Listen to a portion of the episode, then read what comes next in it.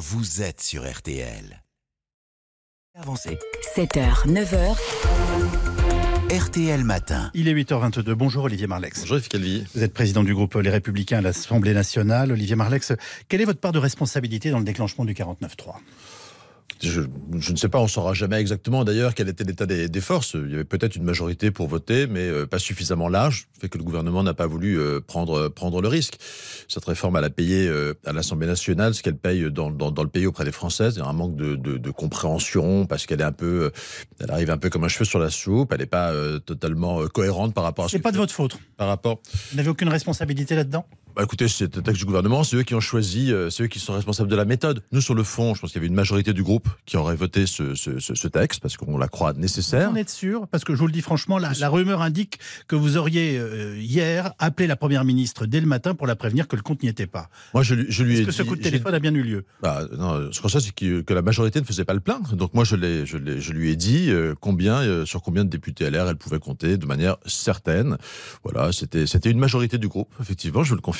Après, visiblement, c'était pas suffisant euh, parce que euh, parce que ils n'ont pas su convaincre, y compris d'autres groupes. Quand je vois la façon dont ce petit groupe Lyot, euh, ce groupe d'une vingtaine de députés, était totalement radicalisé dans ce débat, c'est absolument incroyable. Donc Mais... cette réforme, elle paye d'abord l'absence de d'absence de, de pédagogie et l'absence de dialogue social euh, autour, de, autour du projet de réforme. Mais Monsieur Marlec, ça veut dire dans ce cas-là que vous ne tenez pas vos, vos troupes. Euh, dire que les LR sont d'une façon ou d'une autre contre la réforme des retraites est quelque chose qui paraît euh, inouï sur le. Non, il y avait non non le, le, groupe des Républicains était majoritairement contre, c'est très très clair. Après, il y avait effectivement un certain nombre de députés de mon groupe qui ne souhaitaient pas la, la, la, la, la, voter. C'est leur, leur liberté. On n'a aucun devoir à l'égard de cette, de cet exécutif. C'est à eux aussi d'être convaincants. Carl Olive disait hier soir des faux culs de, de, de première.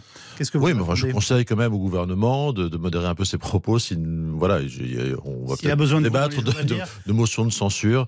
Donc, euh, voilà, faut être, que tout le monde soit un peu ah, responsable et garde son sang-froid. À moins que vous ne soyez confronté à une nouvelle génération de, de, jeunes députés indépendants et qui n'attendent pas qu'on leur explique quoi et comment voter. C'est d'ailleurs un peu ce qu'il disait hier sur les, sur les médias. Oui, je, franchement, c'est pas l'essentiel. Tout ça, c'est plutôt. Euh, non, c'est pas une question d'âge, c'est une question d'indépendance des parlementaires que je respecte. Euh, Certains euh, estiment que les républicains ont joué un double jeu permanent, euh, en tout cas à l'Assemblée. Qu'est-ce que vous leur répondez?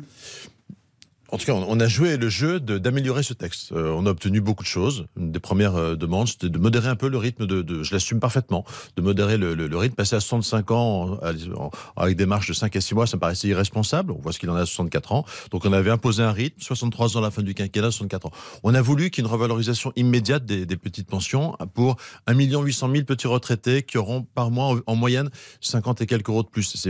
Pas rien quand on a des, des retraites inférieures à, à, à, à, à 1000 euros. Quoi. Euh, donc on a obtenu un certain nombre de choses, on a amélioré ce texte. Bon voilà, au bout du, au bout du compte, euh, c'est ça qu'on appelle faux cul. Non, on a défendu euh, les Français, on a amélioré ce texte. La, la droite française est-elle favorable à une réforme des retraites? Est-ce que vous l'estimez nécessaire? Je le dis, Là, ma je, question est d'ordre général. Je, le dis très clairement à votre, à votre micro. Oui, nous, nous croyons qu'une réforme des, des, retraites est nécessaire. Et nous sommes, une fois encore, la droite française au Sénat a voté très largement. À l'Assemblée nationale, on n'a pas eu l'occasion de voter avec, euh, avec le 49-3. Oui, il faut pas raconter d'histoire aux Français, comme le fait Madame, Madame Le Pen, qui a tellement changé d'avis sur le sujet. Elle était, elle a fait deux élections présidentielles en faisant croire qu'on reviendrait sur la retraite à 60 ans. Maintenant, elle dit non, mais finalement, 62 ans, c'est bien. Oui, il faut travailler un peu plus longtemps. On, on a plus, on, peut ne rien faire. On peut ne rien faire. Si on fait rien, il faut être très clair, c'est le niveau des retraites qui baissera. Moi, je n'accepte pas cette perspective. Euh, la, retraite, c'est euh, c'est le, produit différé d'une vie d'une vie de travail euh, et cette ce, ce, ce, temps de repos, il doit se vivre dans la, dans la dignité, dans la décence, et pas avec des retraites misérables. Donc si on ne fait rien, le niveau des pensions continuera de baisser. Donc vous êtes favorable à une, à une réforme. Certains de vos députés annoncent qu'ils vont voter la motion de censure. Là, là, encore, je pense qu'on est, on est, on est, on est très clair. Euh, le, le, groupe s'est exprimé hier en disant qu'on ne déposerait pas de motion de censure euh, et, euh, et qu'on ne s'associerait euh, à aucune motion de censure. Si 3, 4, 5 députés envie de prendre la responsabilité d'aller. Sauf qu'on attendait pour la réforme une majorité de, de voix des, des députés. D'aller voter. Non, non, mais. Puisque vous venez de nous rappeler vous-même d'ailleurs que vous étiez favorable. Je ne donne pas plus d'importance à tout ça. J'ai dit, il y a deux trois, euh, deux, trois amis de mon groupe qui m'ont dit qu'ils avaient euh, l'intention de voter. C'est leur responsabilité. Comment voyez-vous la suite? Lundi, motion de censure. Est-ce que vous nous confirmez que votre parti, vous venez de nous le dire, euh, n'en déposera pas Mais est-ce que ça ne peut pas vous échapper, là aussi? On, a vu, non, ça, n'aurait aucun sens parce qu'une fois encore, sur le fond, je crois que cette réforme des retraites, elle est, elle est nécessaire. Je rappelle que euh, elle, n'a plus rien à voir avec celle que proposait Emmanuel Macron il y a trois ans, qui voulait casser la sécurité sociale. Aujourd'hui, il s'agit de la, de la préserver euh, à un rythme qui, une fois encore, est euh, voilà, demander, euh, ce sera euh, un an de plus euh, d'ici la fin du quinquennat et un an de plus après, d'ici neuf ans tous nos voisins sont à 66 ans, 67 ans. Faut pas raconter d'histoire aux Français. Et je pense que effectivement, c'est l'honneur de la droite républicaine aujourd'hui dans ce pays chaotique où tout le monde perd un peu ses repères, euh, qu'il y ait des gens qui, qui fassent preuve de, de, constance. Donc on fait preuve de constance, de cohérence, de conviction. Euh, on considère qu'il faut cette réforme des retraites. Donc on n'ira pas voter euh, une motion de censure qui serait interprétée comme étant anti-réforme des retraites. Ça n'aurait aucun sens, je le dis très clairement à, votre, à votre micro. Alors dans le, le cadre que vous venez de nous, nous décrire, que pensez-vous du silence de Laurent Wauquiez? Est-ce qu'on peut se permettre de vouloir être candidat à l'élection présidentielle euh, en, ne disant même pas ce que l'on pense de la situation et en n'y intervenant pas? Je suis pas le Je ne suis pas le porte-parole de, de, de, de, Laurent. Il s'est, exprimé quand même. Euh, il s'est exprimé dans sa région. Il n'est il est pas élu national. Il, il s'est élu dans, donc il ne siège pas à l'Assemblée, euh, mais il s'est, exprimé dans sa région. Euh, je peux comprendre qu'il était favorable, qu'il considérait que cette réforme était nécessaire. Donc il n'y a pas d'ambiguïté sur, sur, sur le fond. Euh, voilà. Après, je, je pense qu'il faut qu'il soit présent il dans les Il n'est pas planqué en région euh, Auvergne-Rhône-Alpes. Non, il n'est pas planqué du tout. Euh, c'est facile à trouver quand même la région Auvergne-Rhône-Alpes sur une carte de France.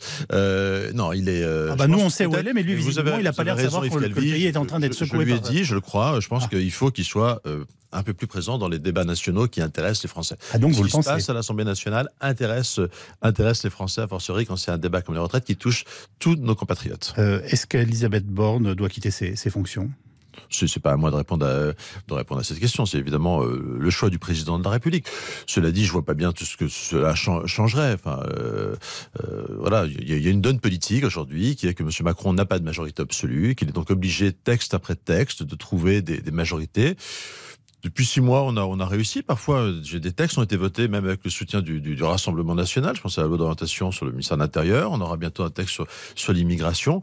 Voilà, c'est aussi ce qu'ont voulu les Français, que l'Assemblée nationale soit euh, un contre-pouvoir au président de la République, dans lequel ils ont envoyé toutes les forces politiques qui sont euh, solidement représentées, du RN à l'extrême gauche, certains, euh, en passant évidemment par les Républicains, certains.